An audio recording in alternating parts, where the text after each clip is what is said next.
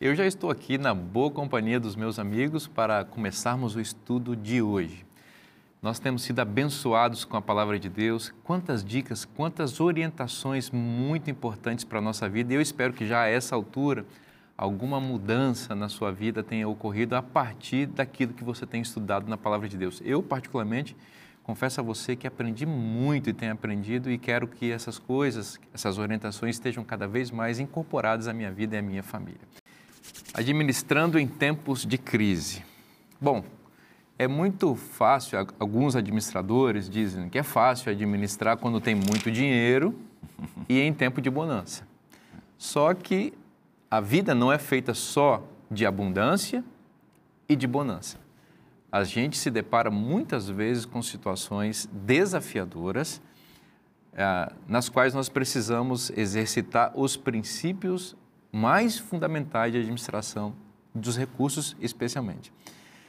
Do ponto de vista profético, pastor Marcelo, a gente sabe que o mundo vai de mal a pior e que tempos de crise ainda maiores virão. Situa para a gente, por favor, em que momento nós estamos da história do mundo, para que a gente também saiba como administrar e se preparar para esse momento e aqueles que virão. Bem, tem gente que diz assim, não, pastor, mas o mundo sempre foi ruim. Realmente, as coisas que você vê no tempo do fim, elas sempre existiram. Uhum. Agora, Jesus vai dizer lá naquele grande sermão, do, do, aquele sermão profético, né? pertinho ali da sua morte, ele vai dizer o seguinte, olha, é como as dores da grávida. Então, aquilo que já está ruim, ele só vai aumentando, aumentando, aumentando, até chega uma hora que é assim, não tem mais jeito, e aí você tem, então, a vinda de Cristo. Uhum. Bem, pela, pela profecia de Daniel, é, Daniel viveu 600 anos antes de Jesus uhum. né, nascer, portanto, há 2.600 anos atrás. Ele mostra o seguinte, que o tempo do fim específico, o tempo do fim, começou em 1798. E o curioso é o seguinte, quando você olha a história do mundo, você vê que de 1798 para cá, realmente, o mal só aumenta assim exponencialmente. Né? Claro que tem a questão de é, o número de pessoas né, aumentou muito mais, principalmente no século XX. Uma explosão demográfica, Isso. né? E todas essas situações que envolvem. Quanto mais gente na Terra, mais problemas haverão. Né? Então, nosso guia de estudos dá aí as características. Guerras, derramamento de sangue, crime, imoralidade, desastres naturais, pandemias, incerteza econômica, corrupção política e tudo mais, a luta pela sobrevivência. Uhum. Então, em tudo isso, você vê que você pode, é, nós que tivemos o privilégio de viver com os nossos avós, os nossos avós dizem o seguinte, olha, hoje tá, a coisa está muito pior. Quando era menino era de um jeito, hoje a sensação uhum. de todas essas coisas, ela é assim exponencialmente maior. Então nós não temos dúvida que nós estamos no tempo do fim. As pessoas, por exemplo, no tempo de Paulo, dizem, não, Jesus vai voltar agora, nesses dias. Ele falou, não, ainda vai ter o homem do pecado. Paulo tinha consciência disso. Né? Sinais que... nos céus, nas estrelas, Isso. na lua, no sol. Só que quando chegou 1798, aí vieram esses sinais, né, pastor? Hum. Que marcaram claramente, ó, realmente aquilo que Daniel falou lá. Começou o tempo do fim. Então nós estamos vivendo nesse tempo que, obviamente, para a igreja não é, nunca foi fácil ser fiel, mas o nosso tempo é ainda mais desafiador. Porque todas as coisas desse planeta, elas estão o quê? Soltas, né? Se, e aí fica mais difícil. É, se por um lado é mais desafiador, por outro lado é a única maneira de você enfrentar esse período da história da é Terra. É a fidelidade. Né? Exato. Como questão de Noé. Noé Isso. também enfrentou um momento de crise hum. terrível, né? E, e a fidelidade absoluta àquilo que Deus revelou foi a maneira de ele hum. sobreviver com a família. Como João disse, né, pastor? O que, que vence o mundo? A nossa fé. Uhum. Então tem gente, não, não, sabe, eu vou, eu vou me proteger contra os problemas que virão aí do mundo, eu vou me proteger é, numa ideia, eu vou sair daqui, vou sair dali. Não, amigo, é fidelidade. É, os amigos de Daniel foram para a corte da Babilônia. Uhum. E o que que, como é que eles venceram lá os desafios? Sendo fiéis a Deus. Uhum. Né? Da mesma forma, qualquer pessoa em qualquer lugar desse planeta, você quer estar pronto para o desafio que está à sua frente? Coloque os princípios da palavra de Deus no seu coração e você será um vencedor. Enquanto Sempre você foi, falava, é. pastor, e pastor Marcos aqui também, eu lembrava de um texto apocalíptico, né? A gente vive no contexto aí do sexto selo, né? O sexto selo, ele começa com alguns sinais interessantes, né? Ele começa com o escurecimento do sol, a lua se torna em sangue, tem um grande terremoto que precede esses dois eventos e depois disso você tem a queda dos meteoros, né? Ou a queda das estrelas, como o texto bíblico diz. E logo depois, na sequência do texto, o texto vai começar a falar da volta de Jesus. É muito interessante, capítulo 6 do Apocalipse, versos 12 a 17. E aí o texto no verso 17 termina dizendo o seguinte: Quem é que vai ficar de pé quando chegar o dia da ira do Cordeiro e daquele que se assenta no trono? E aí vem o capítulo 7 do Apocalipse. E o capítulo 7 fala de, uma, de um evento muito espetacular que nós já estamos em processo de vivência dele, que é o selamento.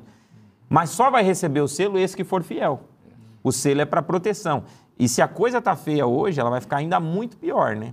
É lá no capítulo 7, no versículo 13 e 14 do Apocalipse, é dito que nós vamos ainda viver um momento de grande tribulação. A grande angústia, né? Lá no capítulo 12 de Daniel vai falar dessa grande angústia de Jacó. Uma coisa ainda vai ficar pior, né? Se já está ruim, ela ainda vai ficar pior. Se a gente não aprender a administrar agora, naquele contexto vai ser ainda mais complicado. É nas pequenas angústias e nas pequenas crises que nós sofremos agora, é que nós desenvolvemos a musculatura espiritual para poder enfrentar essa grande tribulação que vem. Exatamente. Perfeito. É muito bom a gente saber que a gente está vivendo em tempo de crise, porque a gente precisa se preparar para ela.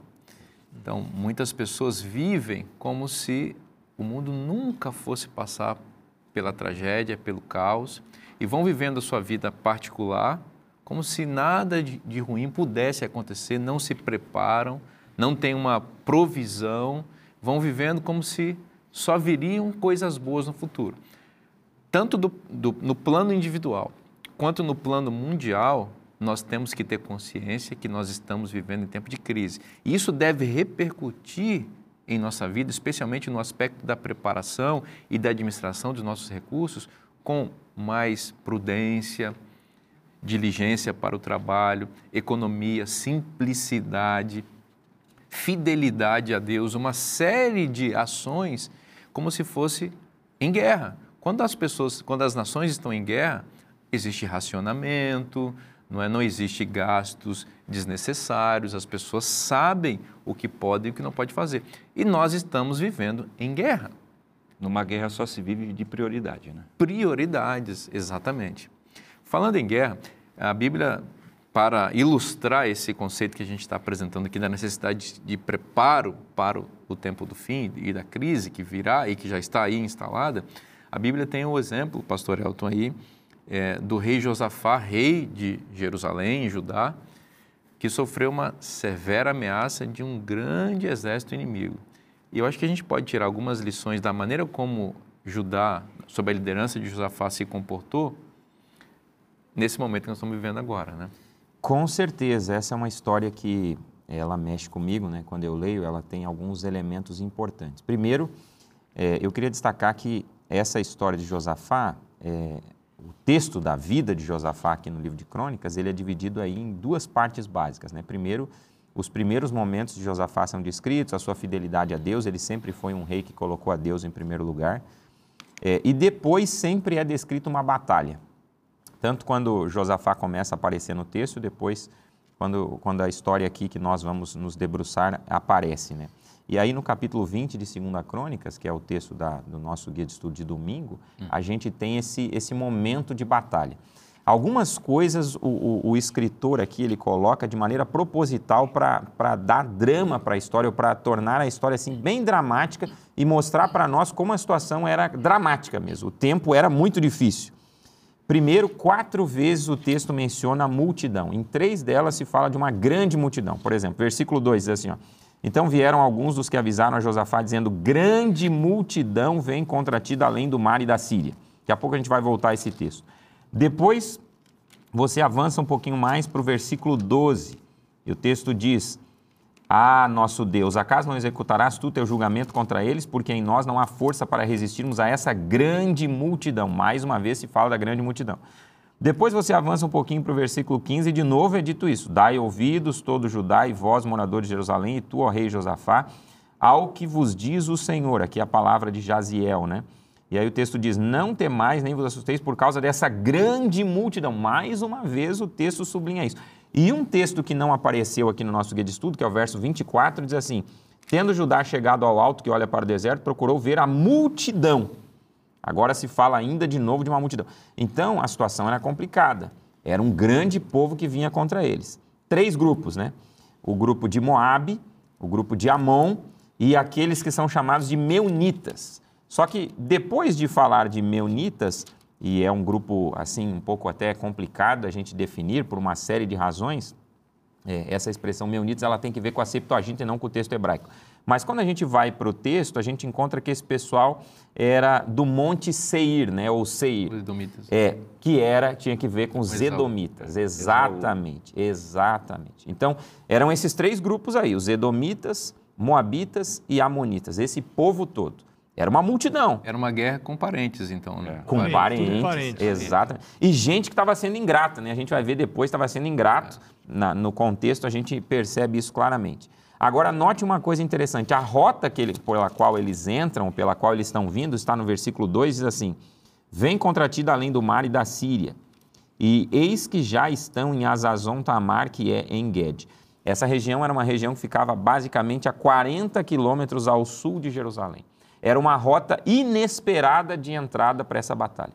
Então, o, o autor aqui ele vai sublinhando esses aspectos, uma grande multidão, uma rota inesperada, eles estão a poucos quilômetros de distância, 40 quilômetros é muito pouco, e aí o texto diz que nesse contexto Josafá temeu. Ele tinha razões para temer, de fato. Né? Embora, quando a gente lê a história de Josafá como um todo, ele vinha ao longo dos anos fortalecendo seu exército, construindo todo um, um- um programa bélico, digamos assim, para salvaguardar o seu reino, mas mesmo nesse contexto, diante da dificuldade, ele teme. né? E aí vem os passos interessantes que eu acho que, que são legais a gente sublinhar, né, Pastor Marcos? Pois é, ele. Uma coisa que me chama a atenção está no verso 12.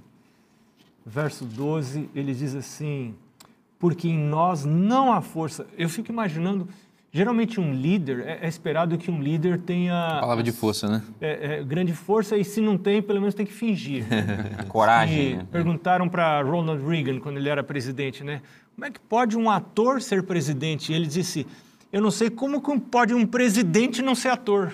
Né? Porque ele tem que fingir muitas vezes, fingir que sabe tudo, fingir poder. E aí você vê o Josafá diz assim: Porque, Senhor, em nós não há força para resistirmos a essa grande multidão. Segunda coisa que ele diz: Não sabemos nós o que fazer. Você é líder não sabe o que fazer né, a humildade desse homem que era um homem de Deus. E nos momentos de crise, nós precisamos nos colocar de joelhos e reconhecer que não temos força e não sabemos o que fazer. Né?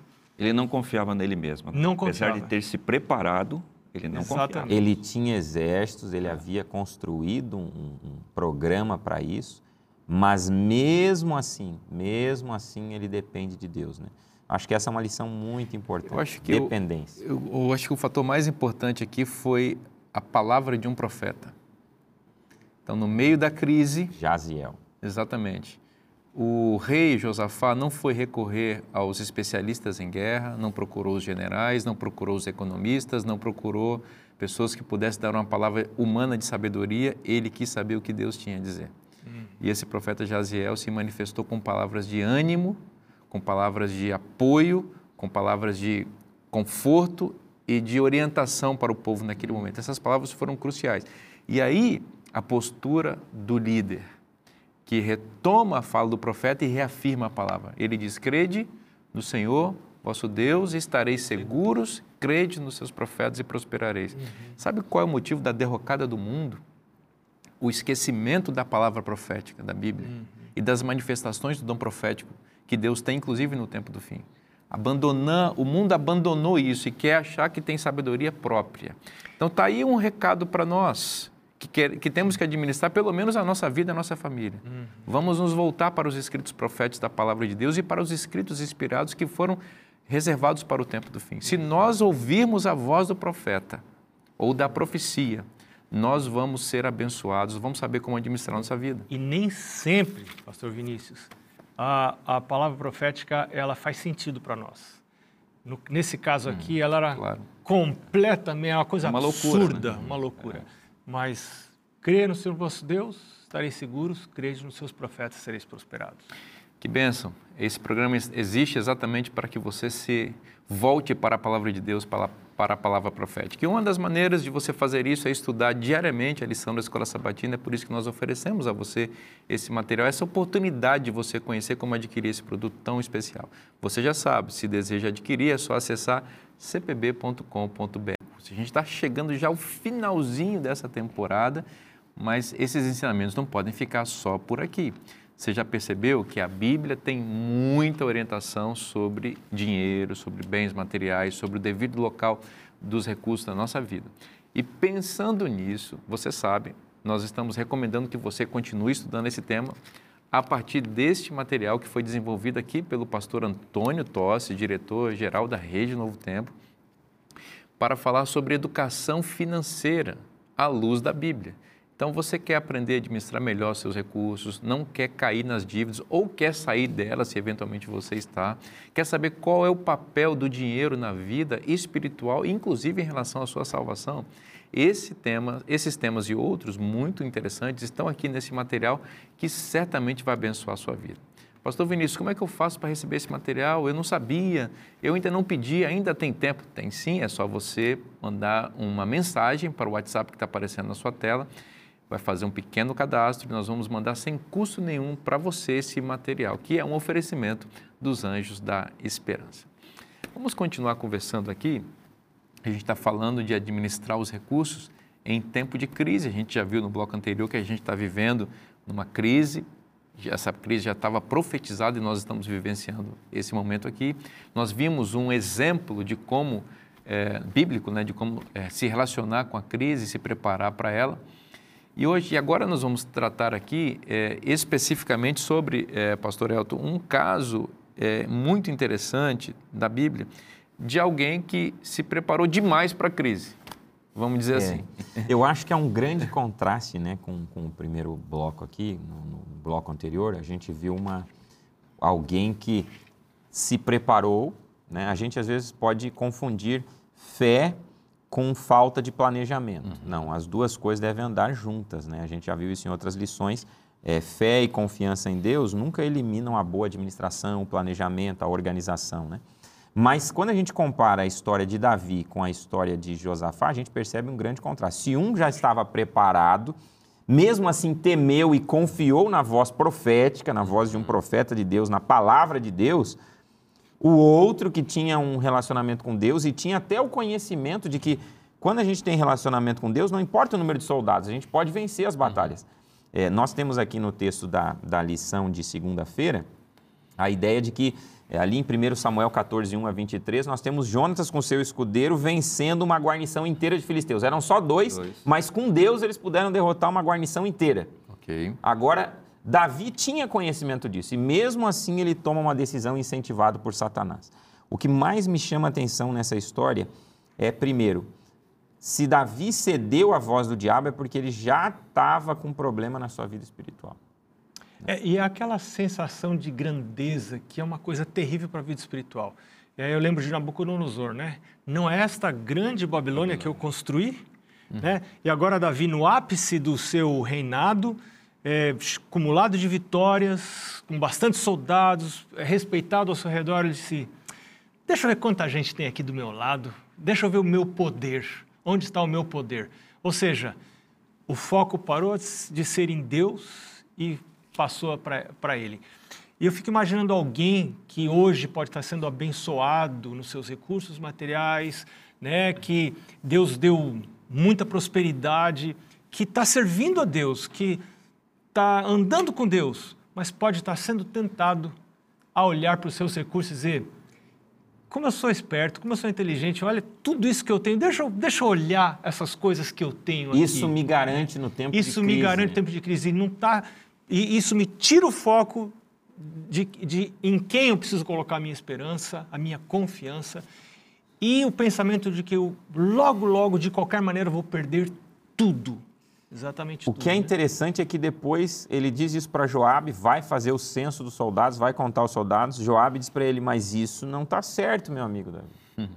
Uhum. Não é de Deus, eu estou percebendo que a coisa aqui. E olha, quem está tá falando é um general, né? É. Exato. Um general, em tese, ele É o que ele tem mais interesse gostaria. nisso, né? Poderia reforçar isso, mas veja, não é que Davi não está ouvindo um profeta.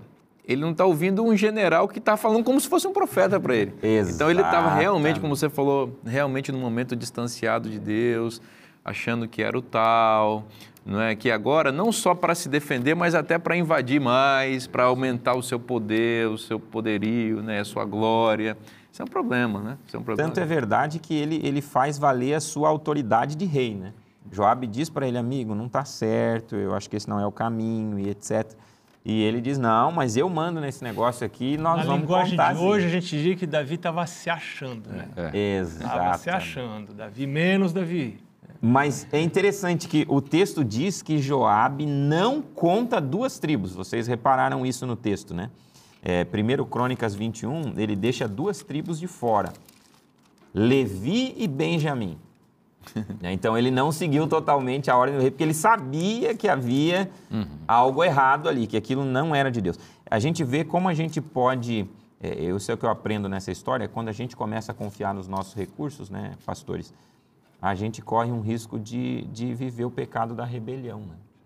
Porque, tudo bem, ele, ele cedeu à tentação do diabo no primeiro momento, quis fazer o censo, mas depois Deus enviou alguém, como enviou para Josafá Jaziel, para falar com ele, e ele não ouviu.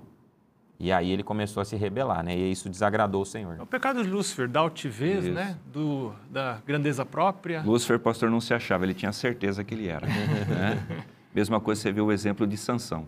Não, eu sou forte, eu venço o que for. Olha só como ele termina, com os olhos furados, é, empurrando lá ó, né, a pedra como se fosse um animal. Continua confiando em você mesmo para você ver onde você vai chegar. Eu acho que uma aplicação dessa história do censo de Davi para a vida das pessoas de hoje, para a nossa vida, é que tem muita gente ansiosa, achando que está no controle da vida e que pelas ações delas ela estará protegida ou não. Então ela se antecipa excessivamente. Obviamente, a gente já falou isso aqui ao longo de toda a temporada. Nós temos que ser previdentes, nós temos que ser é, pessoas que administram bem os recursos, nós temos que ter a nossa reserva, nós temos que ter a nossa poupança. A gente tem que fazer tudo certinho. Mas jamais imaginar que são essas coisas que vão nos defender quando a crise chegar. O nosso socorro vem do Senhor. Amém. Essa é a palavra de Deus. Tem uma expressão, uma passagem em Isaías que eu gosto muito. Deus dizendo por meio do profeta para os, seu- os seus filhos, né? Quem são vocês para terem medo? Porque só tem medo quem está no controle. Olha, eu, eu me lembro que quando eu era criança, quando eu tinha medo, eu ia para o quarto do meu pai. E ali os medos iam embora. Porque o controle estava na mão dele. Aquele homem de 1,63m, eu achava que era o gigante, que me protegeria de todo mal. Meu pai era baixinho, né? 1,63 não é tão baixinho assim, mas para mim, depois eu vi que ele não era tão alto, né? Mas eu me protegia nele, no- quarto dele, no colo dele. E é assim na vida. Olha, você tem que se defender, tem que ter dignidade, tem que trabalhar, tem que ter reserva, mas, meu amigo, não é aquela conta bancária lá que você está achando que vai te proteger que vai ser a sua segurança. A sua segurança é o Senhor Jesus Cristo, confia nele. Sabe o que eu acho fantástico nessa história? Davi tinha um relacionamento de aliança com Deus. E no contexto da aliança é assim: tem o suzerano e tem o vassalo. Né? O vassalo é aquele que serve, mas é aquele que recebe também benefícios do suzerano. Deus é o suzerano. Quem tem que lutar as nossas batalhas num contexto de aliança Senhor. é o Senhor, é Ele. Eu sou servo dele. Quem tem que batalhar por mim, quem tem que fazer as coisas por mim é Ele. Eu tenho que deixar as coisas na mão dele. E é, é tão é, é lógico entender isso, mas naquele momento Davi não estava consciente. Por isso que no o nosso guia, na, na parte terça-feira, vai dizer o seguinte, qual é o apelo? Simplifique a vida. Quanto mais, é, quanto mais coisas, quinquilharias você for colocando na sua existência, chega uma hora que você não consegue nem andar. Porque o seu bagageiro está tão cheio né, que você precisa andar e você não consegue. né? É, pode, pode falar. A voz profética nos indica que nós vamos ter que fugir. Chegar o tempo para isso. Fugir não é sair. É diferente de sair, é diferente de viajar. Quando É você foge, é, você é, é, é outro- é outro contexto. E parece que quanto mais a gente tem, mais difícil é fugir. É. E é por isso que tem um texto aqui na lição de, de terça-feira dizendo que já é a hora da gente começar a diminuir. Né? Diz assim: é agora que os nossos irmãos deveriam estar reduzindo o seu patrimônio em vez de aumentá-lo. Estamos prestes a nos mudar para um país melhor, o país celestial. Não devemos proceder, pois, como quem quer habitar confortavelmente sobre a terra, mas ajuntemos os nossos pertences no menor espaço possível. Eu tenho um amigo que é um empresário em algum lugar do Brasil, né? a quem Deus abençoou muito. E, e eu sei que ele é, vendeu algumas coisas e ele estava com um considerável montante para aplicar. E eu perguntei para ele, nunca vou me esquecer disso, perguntei para ele, fulano, é, que que você, onde você vai investir agora?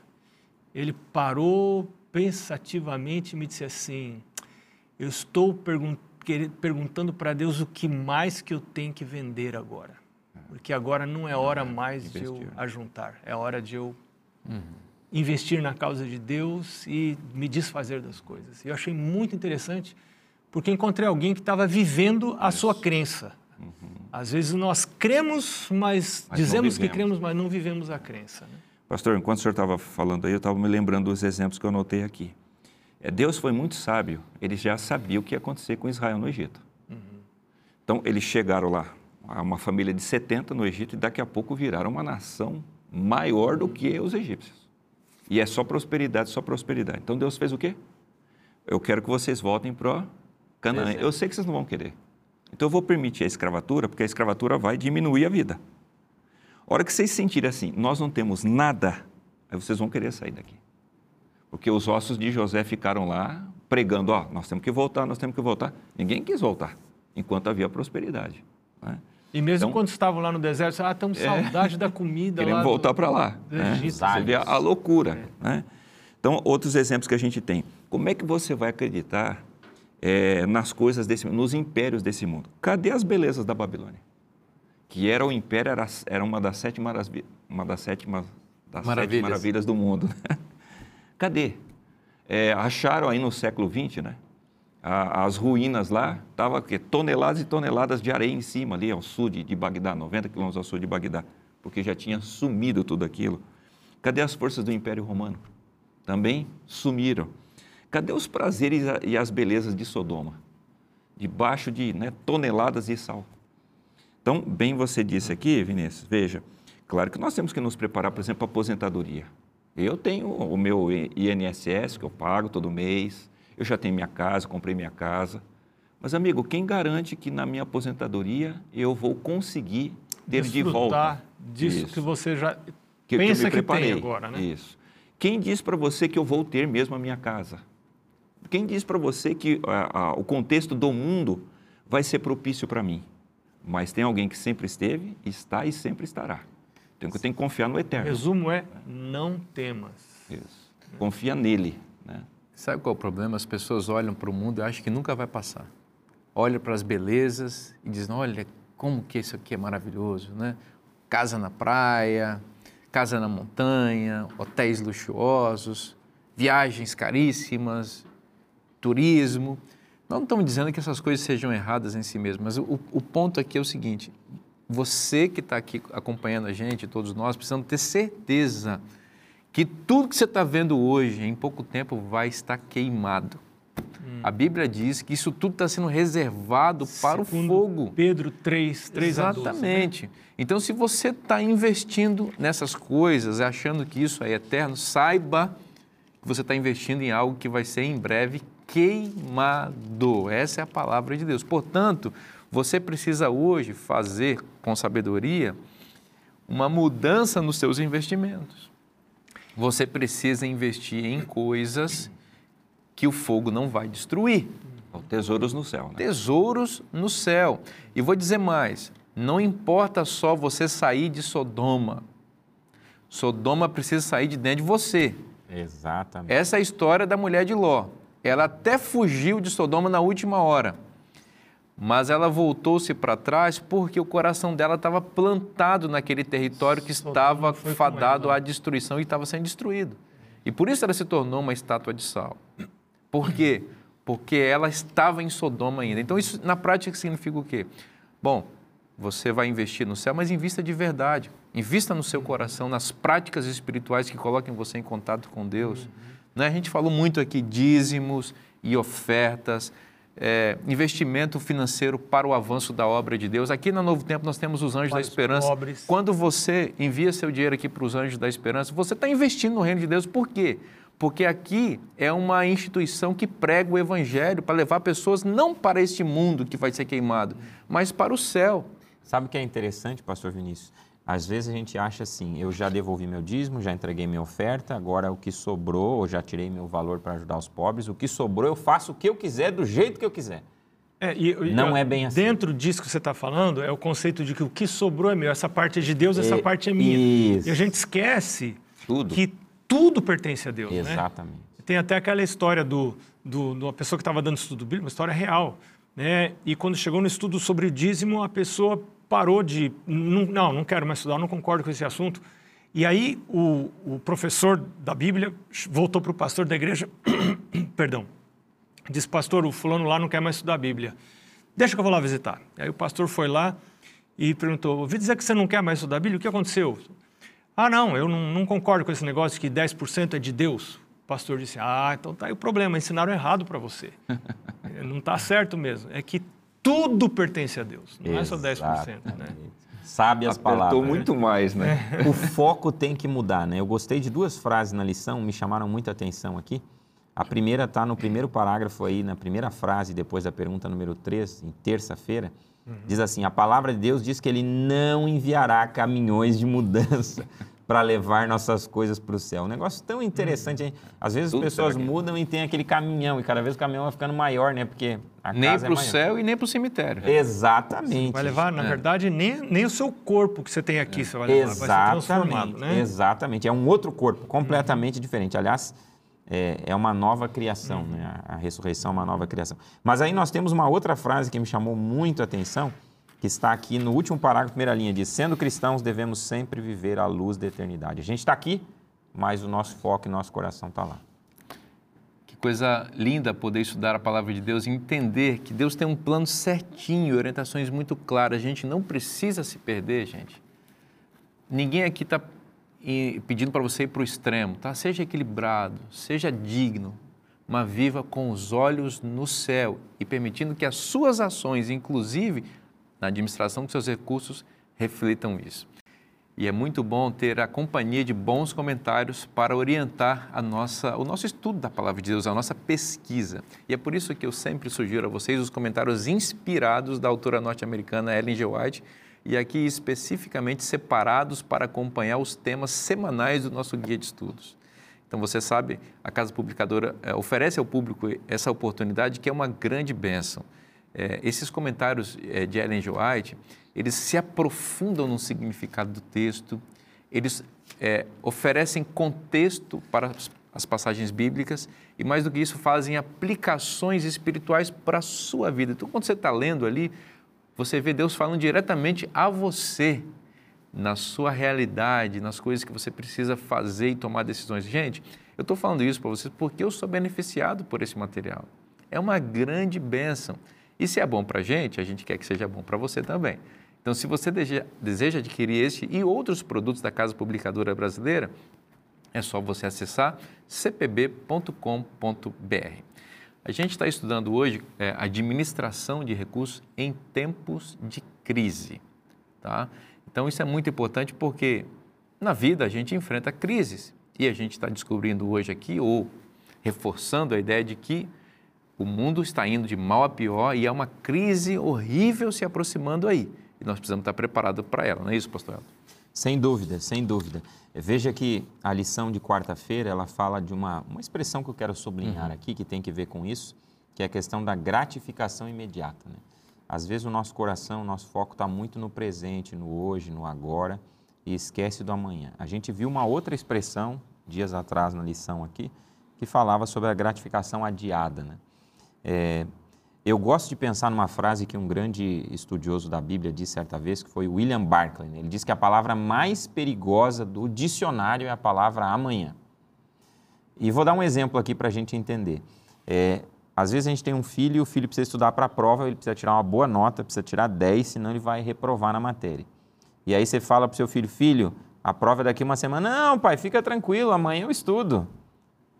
E aí chega no outro dia, você vai falar com seu filho de novo e a tendência é ele dizer, não, pai, fica tranquilo, ainda falta alguns dias amanhã.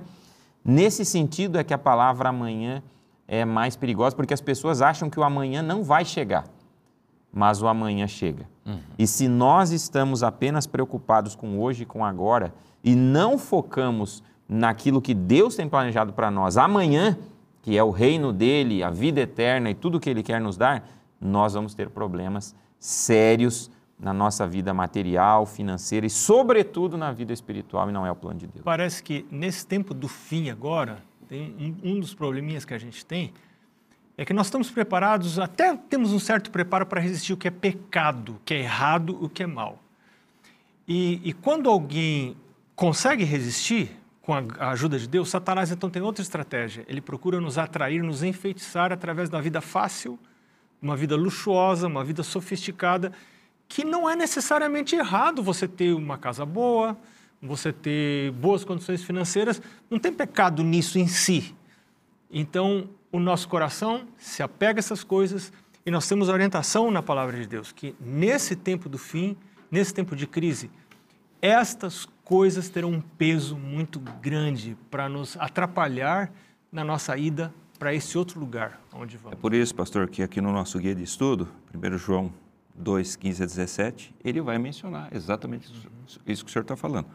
O desafio do tempo do fim, a concupiscência da carne. Veja, fazer sexo é uma coisa que Deus pediu para que a gente fizesse. Uhum. Mas vai sanção, é interessante, né? A Bíblia fala, fala mais dos casos de sanção do que das vitórias dele uhum. ao lado do povo de Deus. Uhum. Ele não conseguiu vencer a concupiscência da carne. Uhum. Ele foi além. Já você tem um exemplo positivo que é José. Os irmãos todos tinham problema com a sua, a sua vida sexual. Hum. José foi um indivíduo íntegro aonde foi, principalmente diante ali da mulher de Potifar. É, a sensualidade pode estar ligada também à, à alimentação, né? Não, pode ser Porque também. É, é o primado do sen, dos é. sentidos. Isso. Eu, eu sou guiado é pelos meus sentidos, é. né? O que Isso. eu quero, eu vou fazer. E... Na realidade, essa expressão cobiça da carne, ou concupiscência da carne, 1 João 2, tem que ver com os impulsos do corpo. Uhum. É. Então, o corpo, Qualquer desejo. Né? Exatamente. O corpo, a gente tem algumas necessidades básicas no corpo. Por exemplo, a necessidade mais veemente de comer, uhum. que tem que ver com a subsistência, né? Uhum. Então, o texto diz que há uma concupiscência instalada no nosso corpo. Isso significa que a maior parte das pessoas tem uma, uma probabilidade grande de ter, desenvolver algum des, desequilíbrio em relação à alimentação. Ou comer aquilo que Deus disse para não comer, ou comer mais daquilo do que Deus permitiu para comer. Ou a glutonaria. comer muito além do que você precisa para viver. Exato, é, esse é o ponto, a glutonaria. Mas além da necessidade do, do alimento, que tem que ver com subsistência, nós temos a, a necessidade da procriação, hum. e aí tem que ver com sexualidade. Então, Deus fez a, a sexualidade e, e prescreveu como é que ela tem que ser. Mas por conta da concupiscência da carne, muitas pessoas se relacionam equivocadamente com a sexualidade. Uhum. Então, vão ter relacionamento sexual antes do casamento, está fora do plano divino.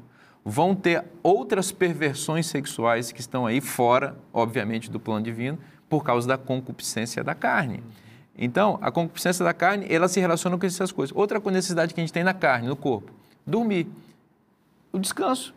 Mas por causa da concupiscência da carne, tem gente que vai dormir mais do que precisa. Mais ou do que a cama, é, né? Ou vai dormir menos. Aí você tem a preguiça de um lado ou, ou você tem os excessos de outro. Então, observa, o corpo tem suas necessidades básicas que Deus colocou, mas a concupiscência que vem com a natureza pecaminosa, ela distorce os desejos do corpo. Então, a gente não pode seguir essa concupiscência. Nós temos a concupiscência dos olhos. Você já mudou aqui a notação que eu tinha. Você pode colocar ali as três tentações de Jesus com aquilo que João, claro. que João coloca. Concupiscência da carne, ó, come aí, ó, uhum. você precisa comer. Claro. Por que você não transforma as pedras em pães? soberba da vida, ó, todo esse, o mundo te darei se prostrado me adorares. E depois a concupiscência dos olhos. Uhum. Né? É, melhor dizendo, eu, eu troquei aqui uhum. a, a, sequência, né? A soberba da vida, a pula daqui, Deus vai te proteger. O orgulho, né? Isso. Presunção. Presunção. E a, e a concupiscência dos olhos, tudo isso te darei, é. se prostrado me adorares. E em todas elas Jesus venceu. Você comunicou, você fez essa relação muito interessante com Jesus e ela, ela é perfeita mesmo. Porque lá na tentação, na sequência de Lucas, que é diferente de Mateus, né? É. Jesus vai para o monte, na segunda tentação. Sim. Satanás pega Jesus no colo, olha só, o texto diz isso. Olha a audácia do inimigo. Colocou Jesus lá em cima do monte e fez uma peça publicitária altamente viral porque diz que ele abriu no céu um telão, uma espécie de telão, e no momento ele mostrou todos os reinos do mundo para Cristo. Não, dá, não tem monte alto no mundo que é suficientemente capaz de fazer você enxergar tudo. Então, ele mostrou para Cristo. E fez uma publicidade mesmo, uma propaganda, porque não mostrou os pontos negativos. Disse, olha, está vendo essa, essa, glória, esse poder, essa riqueza, esses tronos, isso, tudo isso vai ser seu pelo preço módico, baratinho de uma joelhadinha diante de mim. Ó, parece até aqueles, aquelas propagandas de televisão. É, olha, tá tudo para você, é só se ajoelhar. Que bom que o diabo não é vendedor de carro usado, né? Concupiscência dos olhos. Ele estava explorando algo visual. Cristo não tinha concupiscência, porque Cristo é perfeito. Nós temos. Então nós temos que ter cuidado com as propagandas que o diabo faz, porque elas nunca revelam a realidade. Você vê bonito, olha, 24 prestações, só que ele não fala a taxa de juros que você vai pagar e quantas vezes mais você vai pagar para ter aquele equipamento, aquele produto que você está desejando, que está sendo transmitido ali na, na propaganda. Isso é concupiscência dos olhos, aquilo que a gente está vendo. Então tem que seguir essas coisas. Né? É, e parece que a lição de quinta-feira fala do momento em que esse tapete vai ser puxado. Né? é que a, a, o laço vai ser fechado, a corda vai ser puxada. É, vai haver um tempo, diz o livro do Apocalipse, né? Em que vai haver o sinal, que é chamado aqui o sinal da besta, né? vai fazer com que pequenos e grandes, pobres e ricos, escravos e livres recebam uma marca na sua mão direita, na sua testa, para que ninguém possa comprar e vender, exceto aqueles que tenham a marca e o nome da besta e o número do seu nome. Impressionante. É, a gente fica imaginando aqui que, que isso vai significar? Né? A gente, tudo que faz, e, e, e, a gente cada vez, tudo que faz envolve compra, né? e cada vez menos a gente usa dinheiro. Cada vez mais as nossas transações comerciais são eletrônicas. Né? Cada vez menos a gente usa dinheiro. Mas vai chegar um momento em que nós não vamos poder comprar e vender, a não ser quem tiver essa marca. Eu acho interessante esse texto, pastor, porque ele é um texto que combina duas coisas, né? Quando a gente lê o capítulo 13 do Apocalipse, ele está situado no tempo do fim, hum. né? E, e, a grande questão ali no capítulo 12, 13, 14 e 15 do Apocalipse tem que ver com os mandamentos de Deus com a vontade de Deus. Toda vez que a gente decide fazer a vontade de Deus naquele contexto, nesse contexto de tempo do fim, a gente vai ter consequências. Uhum. Né? Uma delas é essa aí que está sendo mencionada. Então, isso é muito interessante. Mas, como é que isso vai acontecer na prática? Duas coisas serão usadas, duas estratégias. Uma é a sedução, o engano. Então, a gente vai ser seduzido. Veja que o verso 14 do capítulo 13 diz assim: ó, seduz os que habitam sobre a terra. A palavra seduzir aqui, o verbo seduzir, é o mesmo verbo usado no capítulo 12, versículo 9, para falar do diabo. Ele é o sedutor. Ele é o sedutor, ele é o enganador. Então, a gente vai ser envolvido, a gente tem a tendência, o, o ser humano e o né? cristão, a humanidade, de ser envolvido primeiro por um engano e segundo pela imposição. A todos, ricos, pobres, grandes, pequenos, todo mundo se não vai de um jeito, vai do outro. Exatamente, todo mundo. E é uma questão global. Essa marca da besta não é uma coisa que vai atingir um ou outro. Todo mundo vai ser envolvido. Todo o planeta, né? É, agora a gente não para muito para pensar no que, nas últimas consequências de não poder comprar e não poder vender. Ou seja, a vida que eu tenho hoje, que nós temos hoje, é uma vida impraticável. É. Eu não vou conseguir ficar na casa que eu estou hoje, e se eu ficar lá, eu não duro mais que uma semana, porque eu não vou. Onde minha casa não produz comida. Isso significa, significa que eu não vou poder estar lá.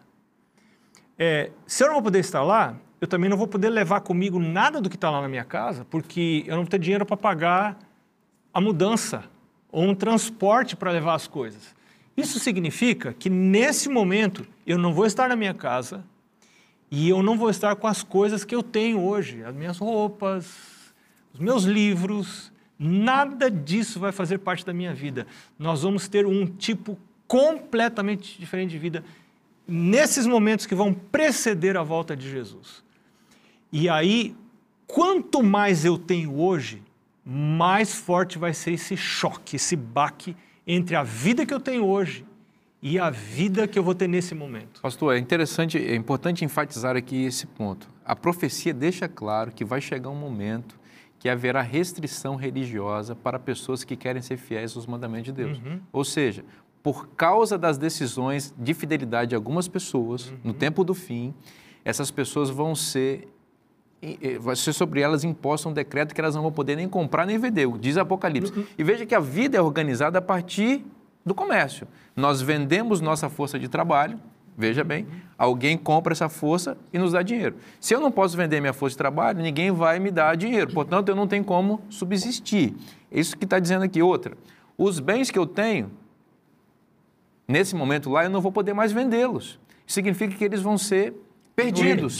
Então, o que está dizendo para a gente aqui? Que a gente tem que fazer uma previsão para que quando esse momento chegar e momentos antes dele, por isso que a gente tem que ficar antenado com a profecia, nós não tenhamos mais os bens, porque nós não vamos ter condição mais de vendê-los. Então, é momento de a gente aplicar tudo que nós temos e tudo que nós somos nos recursos de Deus. Por quê? Porque se nós ficarmos apegados a essas coisas, nós vamos perder de qualquer jeito. Vamos morrer Agora, perder. pastor Vinícius. Você está entendendo? Isso é muito interessante o que você está dizendo e eu acho que é bom a gente fazer só uma, uma, um adendo aqui, abrir um parênteses. Esse tempo da gente se desfazer de tudo, ir para o mato, como alguns é, apregoam por aí, esse tempo está se aproximando. Não mas chegou. ele ainda não chegou definitivamente. É, eu falo isso porque nós temos, às vezes, volta e meia, alguns que dizem assim: não, eu vou vender tudo que eu tenho agora, vou largar tudo e eu vou para o mato e vou ficar lá escondido e tal, tal, tal, porque esse momento vai chegar. Essa pessoa, se fizer a decisão certa, mas no momento errado, no time errado, ela vai ter uma dificuldade. agora, gente... é, agora, esse momento, eu estava lendo o que Ellen White escreve sobre isso, muito interessante, o livro Conselhos sobre Mordomia, muito interessante é, ela diz assim: não espere a igreja dizer para você qual é esse momento, não espere os pastores dizer. Não é pastor que vai dizer para você é Deus quem vai a hora de você. Você tem que estar em tão íntima ligação com o Espírito Santo. O Espírito Santo vai dizer para você: venda agora e aplique na causa de Deus, o que você não vender agora vai estar perdido eternamente. Você sabe o que é, que é o mais importante, na minha opinião, pastor Bonfim? É a gente se preparar e não se apegar às coisas. Hoje é o tempo de não se apegar é tempo de continuar progressivamente aumentando o nosso investimento nas coisas de Deus, para que quando chegar esse momento a gente saiba exatamente quando e por quanto vender, porque Deus vai nos orientar, Amém. porque nós vamos fazer o um investimento nas coisas do céu. Amém. Você está entendendo que Deus está falando para você? Invista nos tesouros que não podem ser tomados, não podem ser roubados, não podem ser corroídos. Invista em Deus. Sabe que isso vai resultar na sua vida? Felicidade agora e esperança de vida eterna no futuro. É isso que Deus está preparando para você. É só você colocar tudo nas mãos dele, colocar você integralmente. Não é só 10% do seu rendimento, é você totalmente e a sua família, porque aí a salvação se concretiza na sua vida. Tudo isso que nós estamos falando aqui está na Bíblia. E se está na Bíblia, é bom para você. Um forte abraço. Eu te espero na próxima semana. Deus te abençoe.